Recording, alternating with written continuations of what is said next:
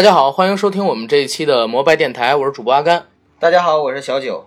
今天呢，还是九哥和我一起录节目，接着上一期的加片畅聊，再做一期。嗯，对，上一期呢，和大家推荐了本斯蒂勒的《白日梦想家》和《热带惊雷》两部。嗯，今天呢，是聊聊我的两部心头好，《狗咬狗》和《军机》郑宝瑞的作品。对，OK。节目开始之前呢，先给大家做个预告。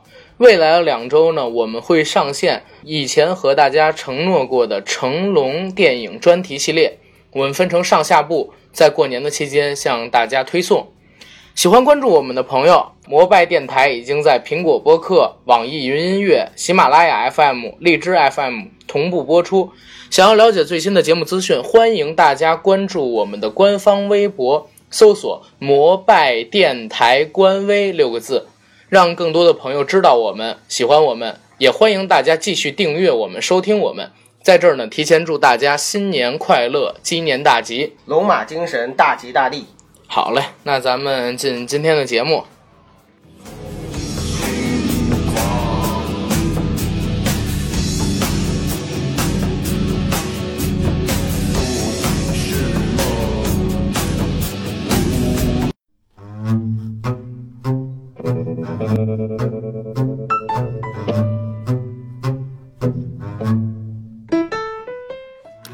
OK 啊，今天进入我们的节目，向大家推荐两部郑宝瑞导演的作品，分别是零五年的《狗咬狗》以及零七年的《军机》。九哥，你是看过这两部电影是吗？嗯，两部都看过。对你对这两部电影有什么看法？首先就是黑暗，黑暗黑一点，嗯，绝望，绝望不是黄吗？啊，可能是我的免疫力比较好啊，嗯，就是这个一点都不觉得黄。一点都不觉得黄。嗯，OK，我是在都是在零九一零年然后接触到的。那你未成年的吗？我接我成年了，好不好？我靠，绝对是成年了。这种类型的电影我其实看的很早，我好像从初中开始就找卡片看吧，这可以算作卡片的范畴吧？这两部作品。算。OK，呃，因为最开始的时候我是先知道有郑宝瑞这个导演，我接触他的作品不是先接触的《狗咬狗》跟《军机》，看这两部片子是因为它里边有余文乐跟陈冠希，这是我很喜欢的男演员。最开始接触郑宝瑞是因为是看了他的《热血青年》那部恐怖片儿。我本来平常不看恐怖片儿，但是呢，是突然看到那个优酷上边有“热血青年”四个字挂着银河映像，然后我就点开了。我开始以为是杜琪峰的《黑帮》，结果是一个恐怖片儿。之后对这片子印象很深，再知道。陈冠希跟余文乐有这么两部作品，导演又跟《热血青年》是同一个人，就立刻提起兴趣的了，把这个片儿给看了。就回过头来找，对，回过头来找。你跟我嗯，恰恰恰相反，我呢是前面不知道有郑宝瑞这个人，对，看过很多电影，嗯，其中可能有他的戏。等到后来呢，呃，就是偶然间知道了郑宝瑞这个人，再往前一翻查他的时候，发现我操，他原来拍过那么多片子，对，其中那很多片子都是他导的，我都看过。然后这个时候才开始关注这个人。对，之前你不是郑宝瑞跟郑大瑞没分清吗？你还说文丑丑是他演的。对对对。啊，我当时想，文丑丑是郑宝瑞演的吗？我还特地查了一下，没查到。今天今天又翻资料，然后你跟我说你把他俩弄混。他俩没关系吗？没关系，应该是没关系，毫无关系。郑丹瑞是主持人，跟讲那个叫冻笃笑是吧？香港叫、啊、对啊、对单口相声，香港的单口相声，嗯，而且是拍一些闲诗电影人，跟郑宝瑞的风格完全不搭呀，对吧？郑宝瑞在这儿跟大家做一个简单的他的一个影人简介。就是一九七二年出生，然后也是香港电影圈的一个比较有实力的青年导演。目前呢是挂在银河映像工作组下，执导第一部剧情片呢是《地狱百日》，但是没什么名气。之后呢几部片子比较好玩，也比较有意思，分别是《狗咬狗》、《怪物》、《军机》、《意外》，还有《车手》。他的电影呢，曾经是获得过金狮奖的提名，还有东京国际电影节最佳影片的提名。同时，他也指导了在一五年那部烂的让我们肝胆俱裂的《大闹天宫》，还有一六年年初的《三打白骨精》。但是今天我们要聊的电影呢，不是《三打白骨精》，也不是那个《大闹天宫》，是聊他早期刚才说过的那两部作品《狗咬狗》和《军机》。对这两部作品，为什么要单拎出来给大家讲？是因为我认为这两部电影是真正确立了郑宝瑞风格，也是他所有指导过的电影里边观赏性最高的。对，没错。尤其是《狗咬狗》啊，嗯、因为我我自己是陈冠希的粉丝，为什么之前说我是因为陈冠希跟余文乐，狗咬狗可以算作是陈冠希的代表作，肯定是他算作是郑宝瑞的代表作。对，狗咬狗是不是陈冠希凭这个得了金马奖提名？对，啊，我记得应该是凭这个得了金马奖的最佳男演员提名。之后，陈冠希还没有拍出这么好的作品呢，就被艳照门这事儿给爆了。对，刚才说。我是陈冠希的影迷，陈冠希当年跟余文乐挺不对付的，尤其是一零年，我为什么说在那会儿看的这个电影，爆出了一事儿，就是陈冠希说自己在娱乐圈没朋友，然后如何如何的。凤姐罗玉凤在那会儿刚有新浪微博，在新浪微博上边发声，说自己要嫁给陈冠希，陈冠希呢说去你大爷的，结你妹，然后凤姐又艾特了余文乐，说我嫁给余文乐也行。余文乐也，然后如何如何，然后下边有网友评论，啊，狗和鸡终于第一次遇到了一起，然后被一个女人然后牵扯进来了，被凤啊，我我就想这狗跟鸡是什么，后来查到是他俩演的这两部电影，然后开始去看，看完之后真是不知所望。我最开始看《狗咬狗》之前，我就听说了这是一部好片儿，或者说是一部有意思的电影，对，但是实际看到全片之后，还是那四个字不失所望。真的是很惊艳，跟我以前看到的所有香港电影都不同，有一种特别生猛，然后特别黑的感觉在里面。你感不感觉它有点像泰国电影？哎，有一点，有一点像泰国电影，而且包括里边的男演员说的也是泰国话，对吧？对对对对对。呃，陈冠希为了拍这部电影，应该是有两个礼拜的时间把自己隔离起来，有点像那个《黑暗骑士》里的小丑，然后是三天没睡觉。三天没睡觉，一礼拜没洗头发，也没有洗澡，就为了接近人物的那个状态，用了那个方法式的体验生活。哎呦，结果造出的这个造型啊，包括说是人物在演的时候，整个的神态，包括说劲儿，都特别给。所以这部电影看起来生猛，也有陈冠希自己表演里边的努力在。我看这部电影，当时是因为在网上看到宣传说陈冠希里边有一段被掐掉的镜头。是吗什么被掐掉镜头？就是说，他涉及到男性生殖器方面的问题。哎，哦，对，这个有。哎，陈冠希好像 有两部电影都涉及这个问题，还有一个是《江湖》里边，他有一个跟狗交配的镜头，对对，也被删掉了，对吧？啊，对。哎呀，他他好像跟狗是 有点脱不开关系，而且都跟下半身有关。不过，其实这两部电影里面，陈冠希都挺拼的。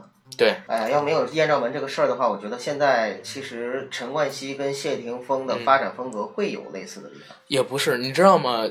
艳照门这个事件，你知道影响多大吗？其实我觉得它毁了整个香港电影的新生代。对，因为对，因为四大天王在两千年代之后逐渐都转型为电影了嘛，而且其中的黎明跟郭富城不太那么红了。当时有有嗯开始退出，对，然后有那个香港。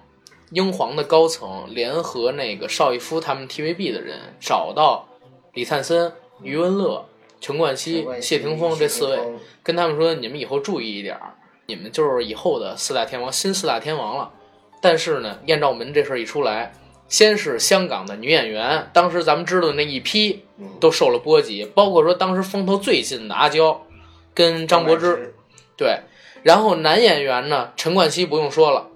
连带着大家对整个香港明星的一个印象光环都消失了，所以生态圈不好。对，所以整个艳照门打击太大，尤其是对于陈冠希。陈冠希这事儿闹到现在应该是九年了吧？当时是远走加拿大吧？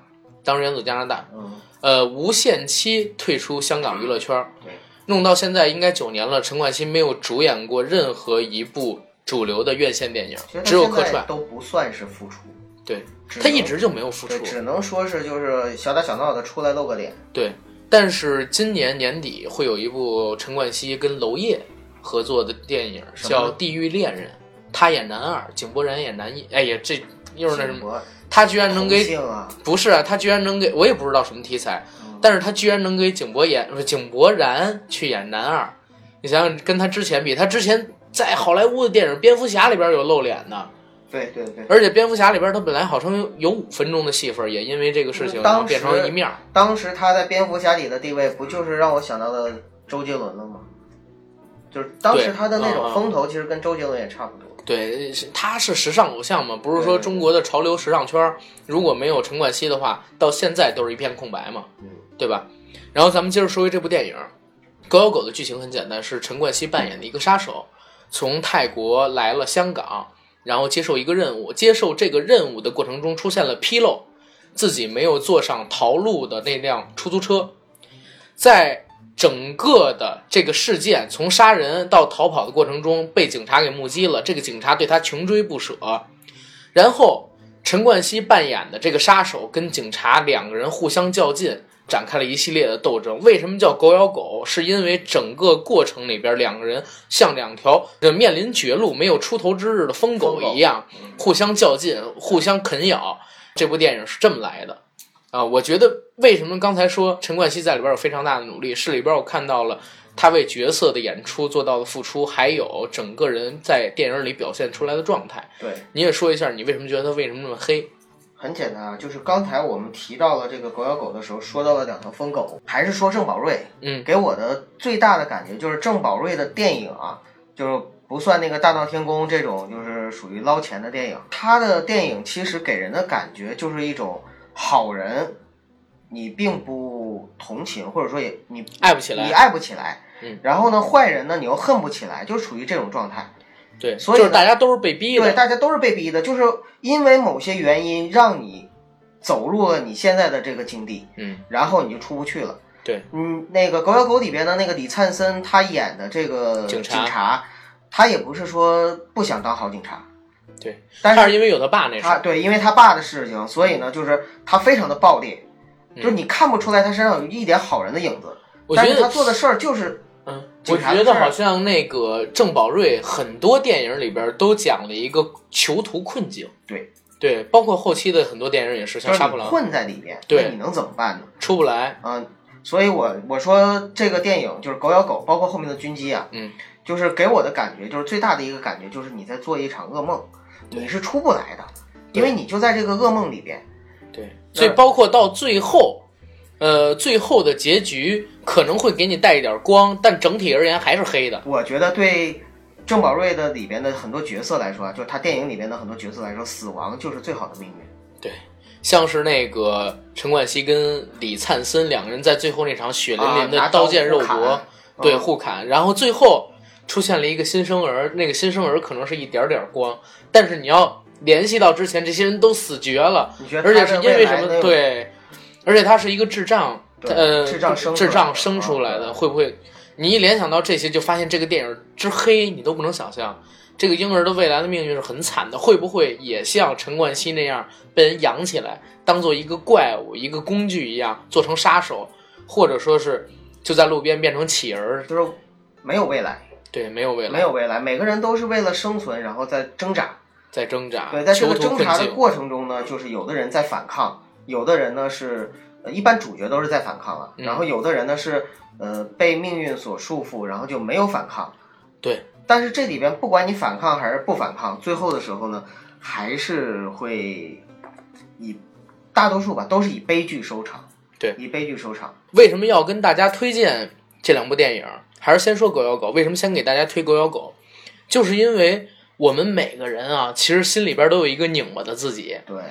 狗咬狗里边的陈冠希，狗咬狗里边李灿森，我们可以自己代入一下了，是不是也有过这种疯狂的发泄暴力的，或者说一言不合我就直接上刀的这种想法啊？是不是我们每个人也曾经在一个囚徒困境里边被包着出不来，然后做了一场噩梦醒不过来，然后我们看到很多东西都是黑的，没有希望。对我们不是说因为这个片子啊，就是反映了三观特别不正，所以呢就是让你去看，也不是说就是诱导大家。希望大家呢，就是也都是觉得现实生活也是这样的绝望。对我刚才就是跟那个阿甘就聊天的时候就聊到了，我说你你有没有做过噩梦？嗯，呃，有没有那种感觉，就是当你陷入到某一个噩梦中的时候，你的内心其实是非常的绝望的，因为你不会意识到他是在做梦。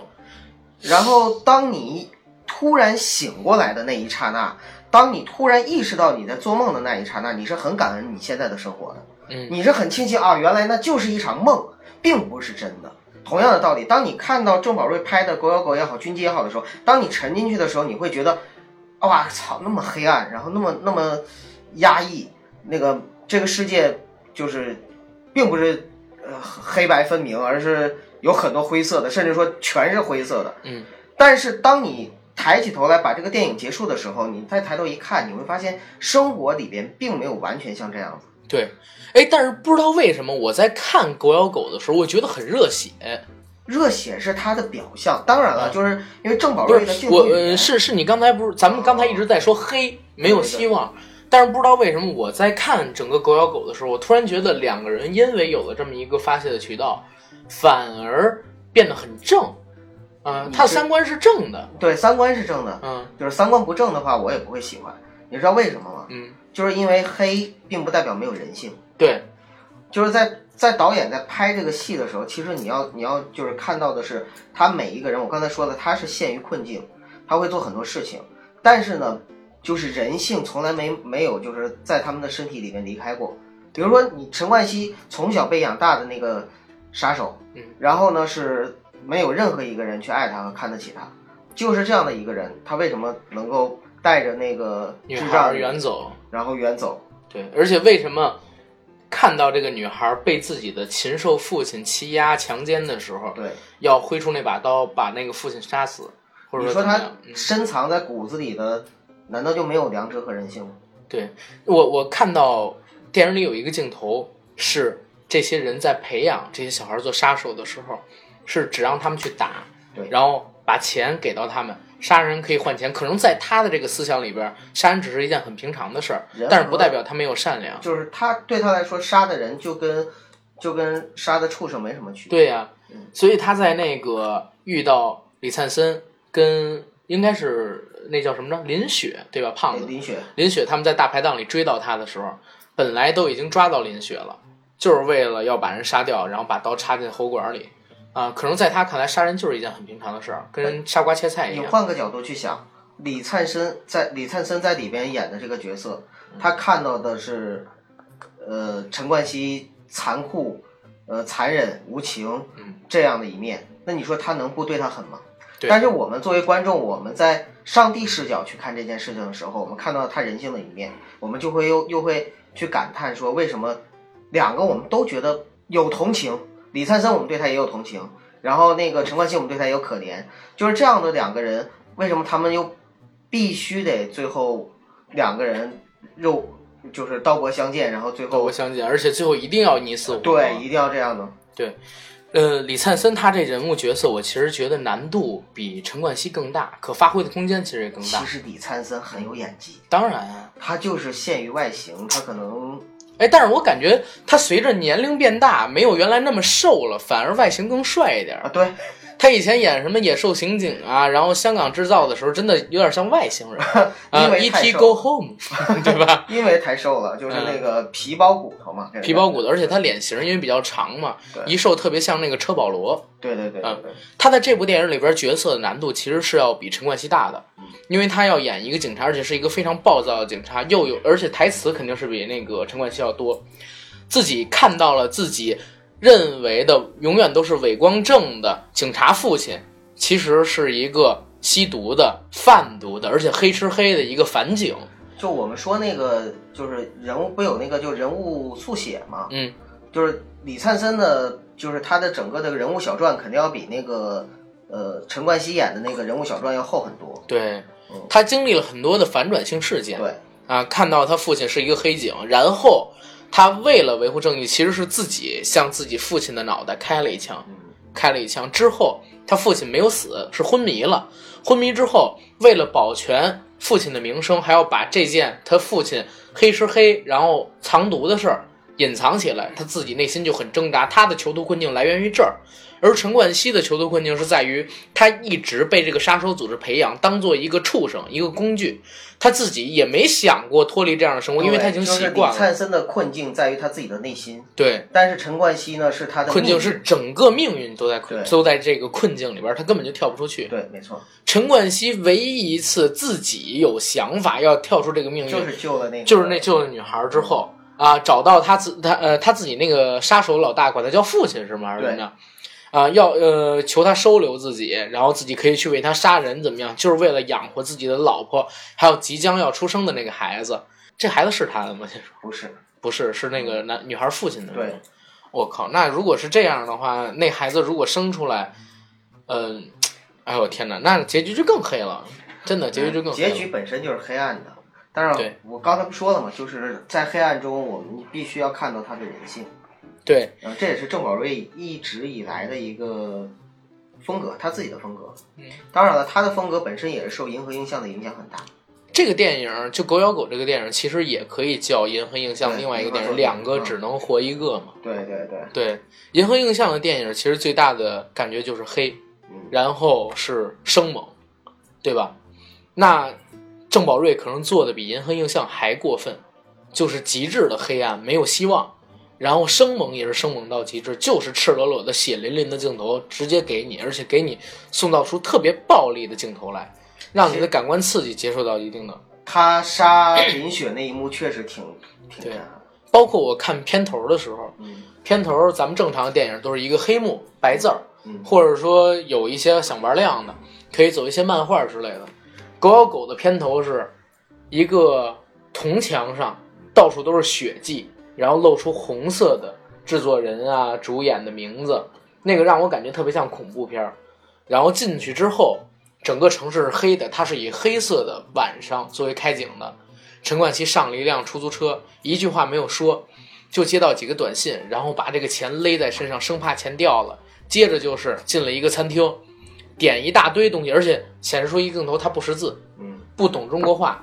别人都是画勾，他是直接看着图片画圈儿。看别人吃什么做对对对，点的是。然后点了一大堆之后吃了一个，可能他之前都没吃过这么好吃的东西，然后要了一堆往你嘴里抓抓抓抓抓，然后一枪把那个法官的老婆干死。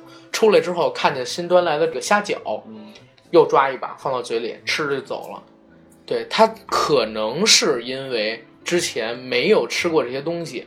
之前也没有在这样的环境里边待过，没接受过教育，就纯粹的只是杀人技巧的一个培训培养。这是陈冠希的命运，就是黑的。然后警察来的时候也是黑的，天还没亮，嗯，对吧？接着咱们就可以聊一聊第二部电影《军机》了。这一块的话，让九哥你先说，好吧？呃，这部电影是根据日本漫画改编的。对。嗯，我始终认为香港人改编的日本漫画电影都都不咋地，都不咋地，没有那个就是日本本土他自己的那个就是真人版的那种漫画好。但是我觉得像是你，你有没有看过徐克当年改编的一部日本漫画叫《妖兽都市》，还原度很高，然后也很有意思。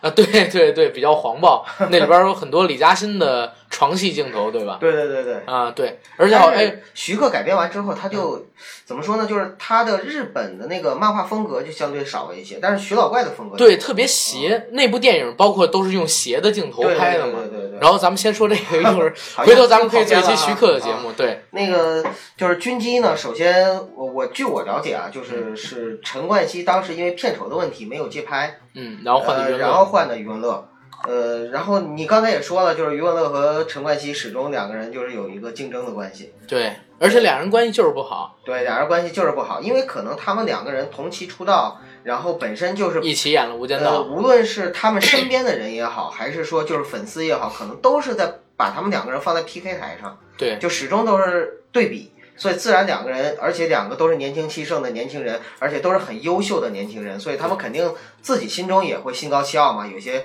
不服气的那种感觉，所以说就会产生对比。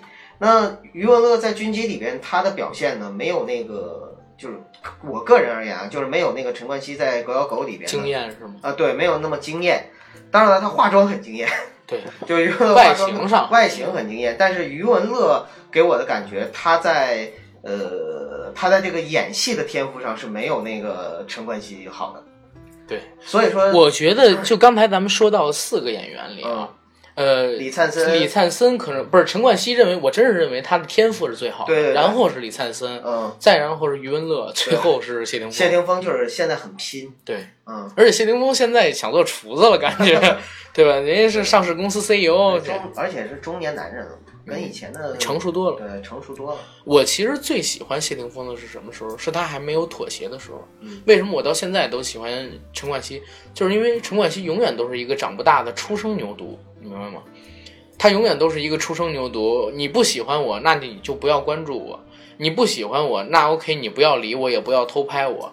你要想跟我做朋友，那请你先尊重我。这是陈冠希的做人准则。他不是坏人，但是他只是要求自尊。哎，你这么一说的话，我们就可以类比一下，就是余文乐。其实余文乐本身就是属于那种，我是希望别人喜欢我，对，所以他会做很多妥协跟那个迎合的事儿，但陈冠希不会。呃，也不能叫妥协和迎合啊，只能说他本身就是 就是属于那种乖宝宝，或者说他本身就是，呃，就是他的行为和想法就是能够让大家喜欢的。余文乐吗？对，余文乐，但是我觉得，哎，你说余文乐为什么他也没有经历这些事儿，他现在怎么就没有原来那么红了呢？呃，追求不一样，不是说每个人都追求说我一定要多红多红，我一定要追求我曝光率多好多好。你看余文乐当年是在《无间道》之后，嗯跟陈冠希，其实当时的在电影上边的风头是盖过谢霆锋的。嗯，谢霆锋当时红是因为他是流行偶像，他是他是歌手，歌坛的小天王。对。但是他在电影上边是干不过他俩，但是为什么中间几年好像余文乐沉寂了很久？从包括军机，因为没在大陆上映嘛，好像就是从那个《无间道》之后没有代表作，一直到《志明与春娇》春娇与志明啊，然后那个叫什么《飞虎出征》，《飞虎出征》可能是他那个张志明之后最好的一个角色，没没没没，就是一群飞虎队，然后到澳门去嫖妓那个电影，彭浩翔做监制的，嗯特别有意思。你可以，你可以看看，回头我找找看对，那是一个三级片儿，很有意思，啊，三级片儿，我说我怎么没看过？但是很有意思。彭浩翔很多电影都是这样的嘛。嗯，余文乐在里边呢，贡献出了就是我觉得跟之前很不一样的演技，演了一个就是特别港式的男生，唯唯诺诺的，但是呢，遇到事儿的时候也算是，哎呀，其实还是怂爷们儿了一把是吗？嗯，你就是遇到事儿又爷们儿了一把。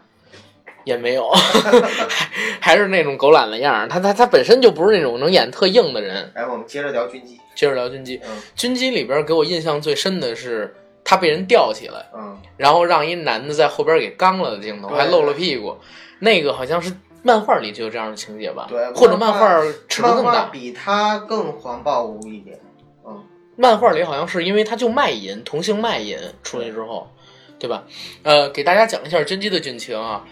军机呢是余文乐扮演的程导亮，还未成年，就因为杀害双亲，然后呢被判入了监狱。在监狱里边呢，监狱的看守人员因为他杀了父母，这是根据日本漫画改的啊。嗯在日本那个社会环境里边，杀害父母就说你这人就是个畜生了，天理不容的那种。在那个狱里边呢，监狱的管理人员欺凌他，包括像刚才说的，监狱里边的已经待了很久的大哥也对他不好，把他给强暴了，开发出了他那个同性这一面。之后呢，他在狱里边遇到了吴镇宇扮演的一个杀手大哥，跟他一起学怎么打拳。出了监狱之后，渐渐从一个书生变成了格斗高手。呃，卖身为生，然后找自己失踪的妹妹，然后再如何如何杀人啊、打斗啊，等等等等，这是一个非常暴力的故事。豆瓣上有很多网友评论说吴呃于振宇是吴镇宇，吴镇宇，我说错了，嗯吴镇宇是里边就是整个电影里边最大的亮点。对，吴镇宇在里边演了一个特别邪的人，跟他本身气质就很搭。对，对，吴镇宇，哎，你喜欢吴镇宇吗？喜欢啊呃，你你最喜欢吴镇宇两部片子，可以举举哪部片子？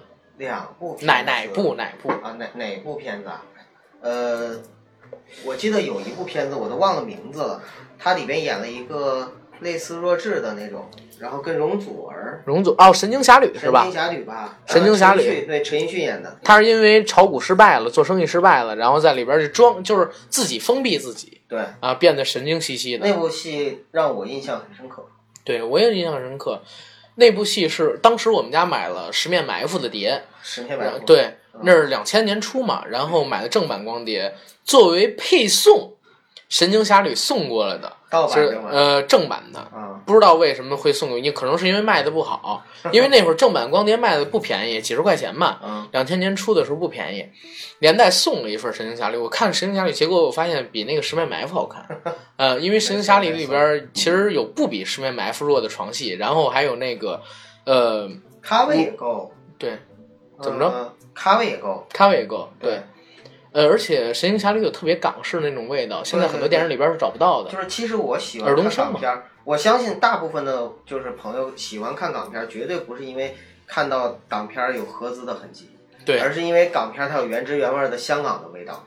在这儿我就想说，那个为什么像香港这样的电影能突然间红起来？刚才我跟那个呃咱们节目的一位嘉宾我聊过，就是上世纪。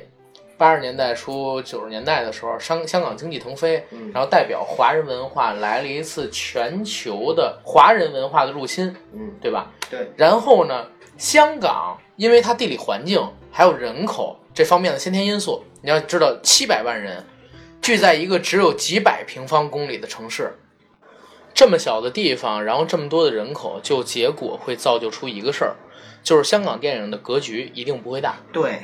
一定不会大，然后呢？因为经济腾飞，它有一定的市场支撑，造成它电影的蓬勃发展。对，那里边的很多电影都是要贴近香港人的生活，或者说贴近他们黎民百姓的生活，市井小民的对，才能卖得出去的。像我们经常在香港电影里边能看到乌村，对，看到他们的码头，看到他们的公司，看到他们那里边的所谓的小市民心态的人。最有代表性的就是什么“富贵逼人”系列嘛，对，包括说什么福星系列，都是小市井文化然后衍生出来的东西。那这样的香港电影，我们都是喜欢看的。为什么？因为我们也都是普通人，哪怕他说的是香港这样一个国际化的金融都市，那市井人民跟我们还是有贴近的，对吧？对，这个军机还有狗咬狗，它其实是发展到后期的香港电影了。就已经很少带入到这些类型的东西里边去，开始要讲一些小格局下的人性大环境、大命题，因为它还是受限于人口还有这个地理，没法讲特别大格局的故事，对吧？你发现没有？就是香港的电影很多，就是都是会往东南亚走，对，或者往日本、对韩国这韩国，尤其是新马泰，对啊，新马泰这一方面嘛，这个军机。为什么我说他跟我之前郑不是郑宝瑞就说他的电影为什么我说跟我之前看到香港电影都不一样？他是独自一己之力营造出了一种独立于所有华语电影之外的黑暗感、宿命感，以及那种生猛的、血淋淋的直面给你，我要给你就给到你的那种镜头，包括说电影语言，这是郑宝瑞独特于其他所有华语电影导演之外的地方。为什么？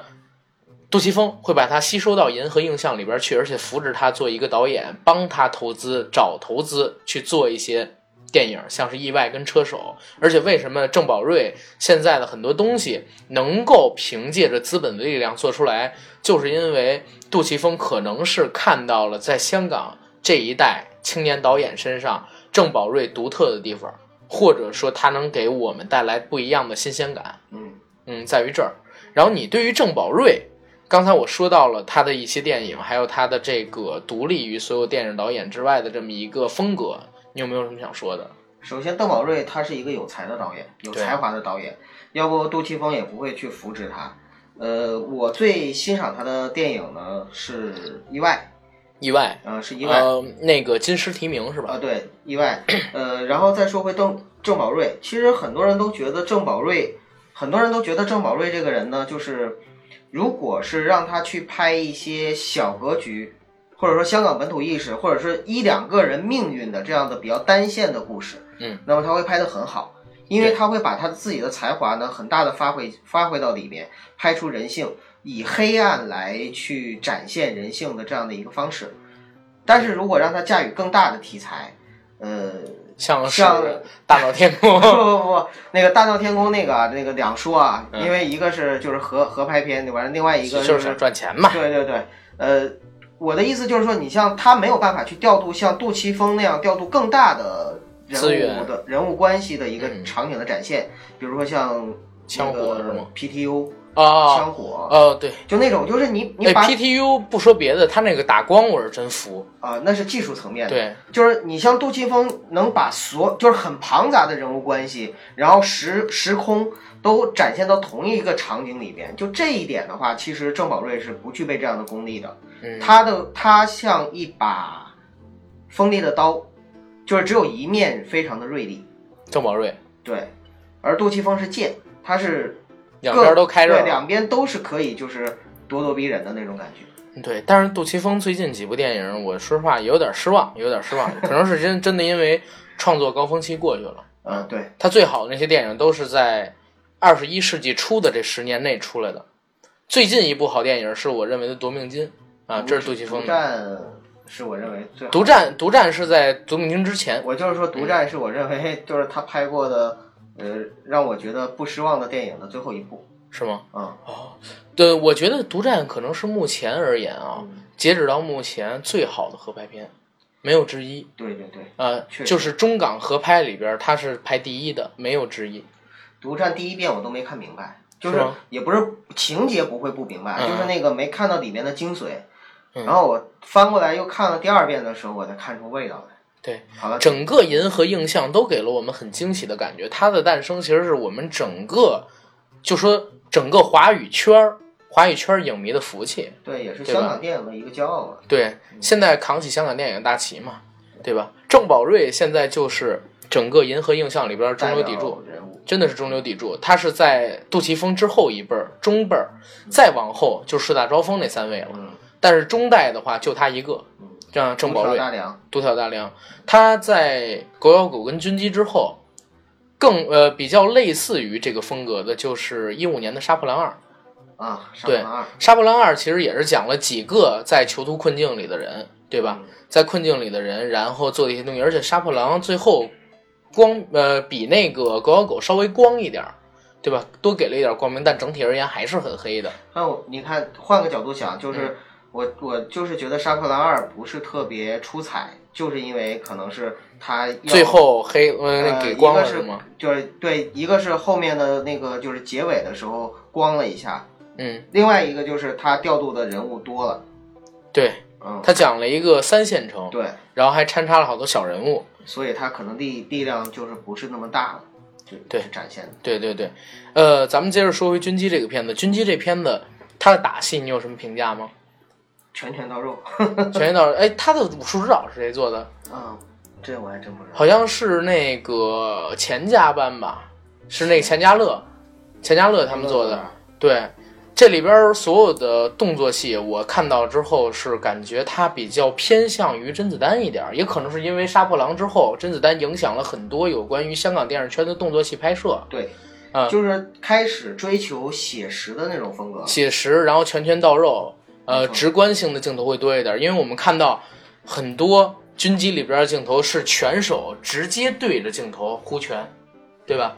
甄子丹电影里边就很用这样，但是他是做到极致了，很多人很 很多人难以模仿这一点。他追求的就是让你觉得你在现实生活中你能看到这样的动作。对，然后军机这部电影给我更深刻的地方是什么呢？就是余文乐扮演的这个人，他是一个没有希望的人。对，就像刚才说过的，他杀了自己的父母，为什么杀自己的父母？这边不给大家做剧透，可以去看。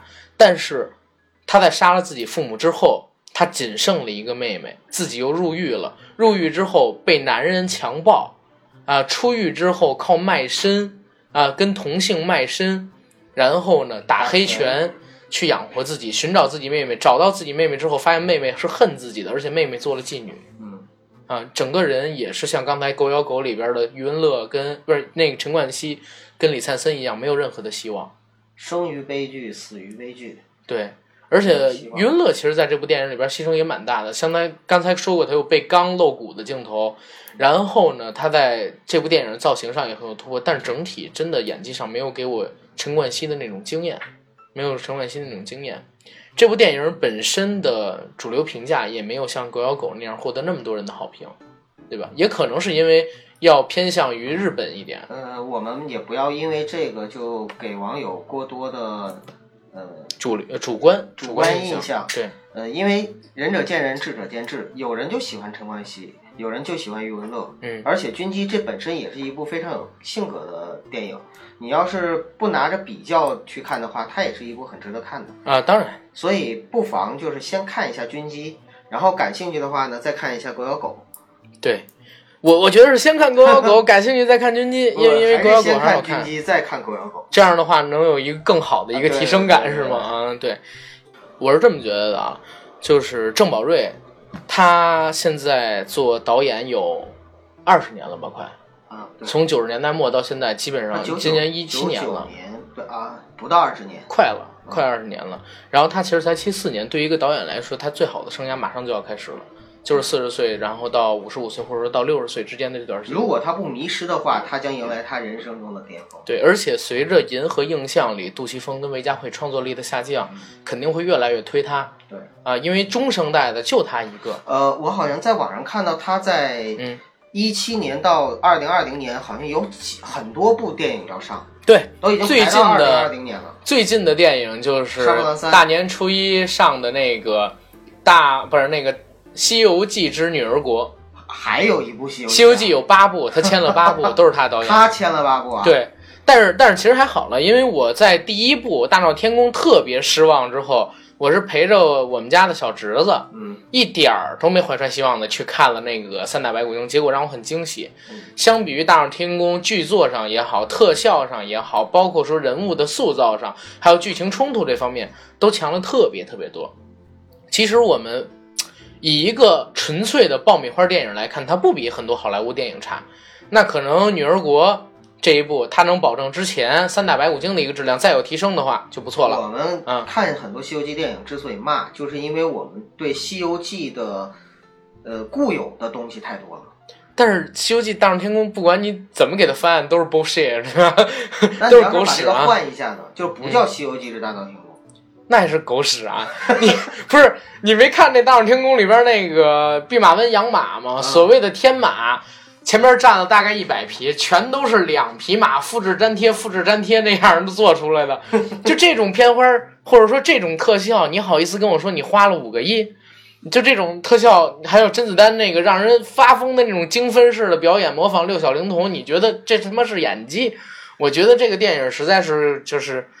郑宝瑞他这个人生污点真的是人生污点。他拍了很多电影，有争议性是有争议性，或者评价一般是评价一般，但是个人喜好不同。对，但是《大闹天宫》这片子有谁会喜欢吗？就除了三五岁的小孩儿，或者说就是。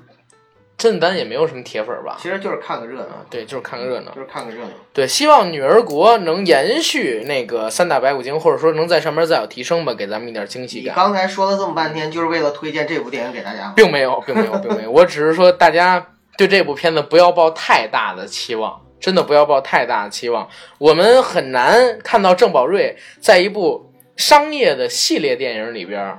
继续展现出像是军机跟狗咬狗这样生猛的才华，而且军机跟狗咬狗这样的片子也很难在国内上。他拍的话，对那个大闹呃，就是《西游记》大年初一上映那个《西游记》，我还是很乐观的。是吗？呃，因为大年初一的时候会上映很多电影，所以说我估计没人去看《大闹天宫》，不是《西游记》。也不一定吧，前两部都拿了十亿多的票房。那个啊，这个《西游降》呃，《西游伏妖篇》啊，对，有两部《西游》。功夫瑜伽、大闹天竺。呃，乘风破浪，乘风破浪，还有你上期推荐的那个，你上期推荐的啊，绝世高手那个绝世高手，在这儿我可以给大家一个预测，你也可以预测一下啊。我预测春节档的冠军是《西游伏妖》。我觉得这不用预测，咱们干脆预测第二是谁吧。第二名，第二名，你你先你先说，让我来。呃，我觉得是大闹天竺。大闹天竺，我觉得会是这个《西游女儿国》。不可能。咱们打个赌，这样赌吃饭吧，好吧，赌吃饭。